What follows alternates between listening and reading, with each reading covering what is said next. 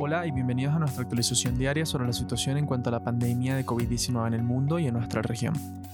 Este es un podcast producido por Chronic y escrito por Héctor Villarroel. Yo soy Robinson Recalde, hoy es jueves 16 de abril. En el mundo, el conteo de casos asciende a 2.178.848 habiéndose identificado en la jornada epidemiológica 92.516 casos nuevos. Las estadísticas de mortalidad se ubican al momento en 145.359 fallecimientos totales y 6.885 observados el día de hoy. Estados Unidos continúa encabezando las estadísticas de morbimortalidad a nivel mundial, reportando un total de 676.339 casos y 34.552 decesos. El día de hoy, la nación africana de Swatini reportó su primera muerte a causa de COVID-19, según informó la ministra de Salud Lisi Nkosi, a través de un comunicado publicado por el gobierno del país en su canal oficial de Twitter. Sin embargo, no se divulgaron detalles sobre el occiso. En nuestra región observamos ya 85.027 casos, con 4.716 diagnosticados en la jornada de hoy. La mortalidad de nuestra región asciende a 3.945, luego de los 302 decesos observados al día. Brasil sigue al tope de las estadísticas de mortalidad con un total de casos confirmados de 30.425 y un conteo de fatalidades de 1.924. El día de hoy, Perú ha visto un cauteloso descenso en el número de casos no diagnosticados, contando 1.016, ligeramente por debajo de los 1.518 casos nuevos diagnosticados en Brasil. En noticias globales, el presidente estadounidense Donald Trump anunció el pasado martes su decisión de suspender las contribuciones del país a la Organización Mundial de la Salud en espera de los resultados de una investigación que indagará sobre el rol del ente rector de la salud a nivel mundial en el manejo de la pandemia. La posición del gobierno acusa a la organización multinacional de permitir que el gobierno de China encubriese datos sobre la diseminación de la enfermedad en sus fronteras y es impedir que los demás países tomaran medidas oportunas al conocer la magnitud real del problema.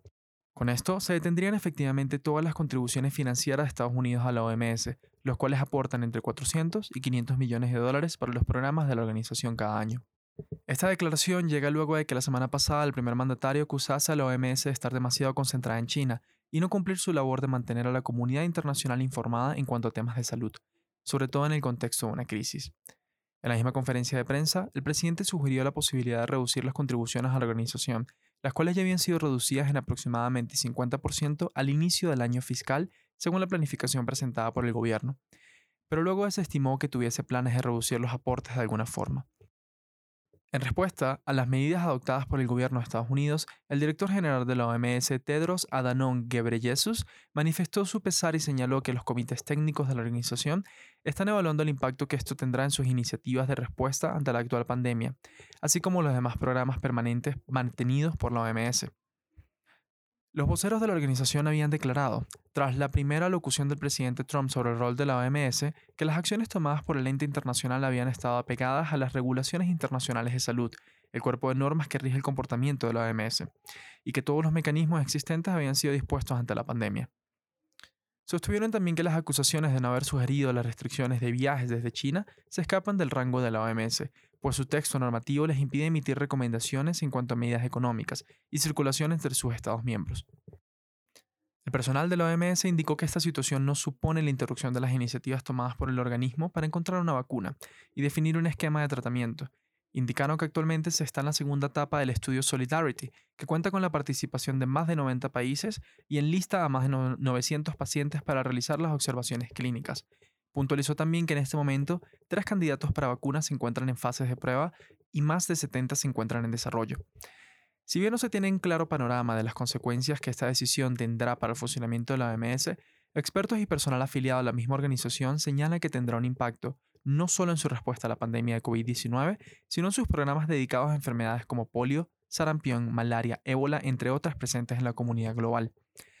Al mismo tiempo, el llamado a la organización internacional ha recibido la respuesta de miembros como el Reino Unido y Finlandia, quienes han ofrecido contribuciones extraordinarias a su presupuesto planteado para tratar de cubrir parte de los costos de capacidad de respuesta de la OMS en sus iniciativas actualmente en desarrollo. Con esto llegamos al final de nuestra actualización diaria. Recuerden acompañarnos este domingo para nuestro especial en donde compartiremos con ustedes una entrevista con Belén Prado, investigadora del Instituto de Microbiología de la Universidad San Francisco de Quito, quien forma parte del equipo responsable por identificar la cepa del nuevo coronavirus que se disemina en Ecuador. Recuerden protegerse ustedes y a sus familias. Les habló Robinson Recalde. Hasta mañana.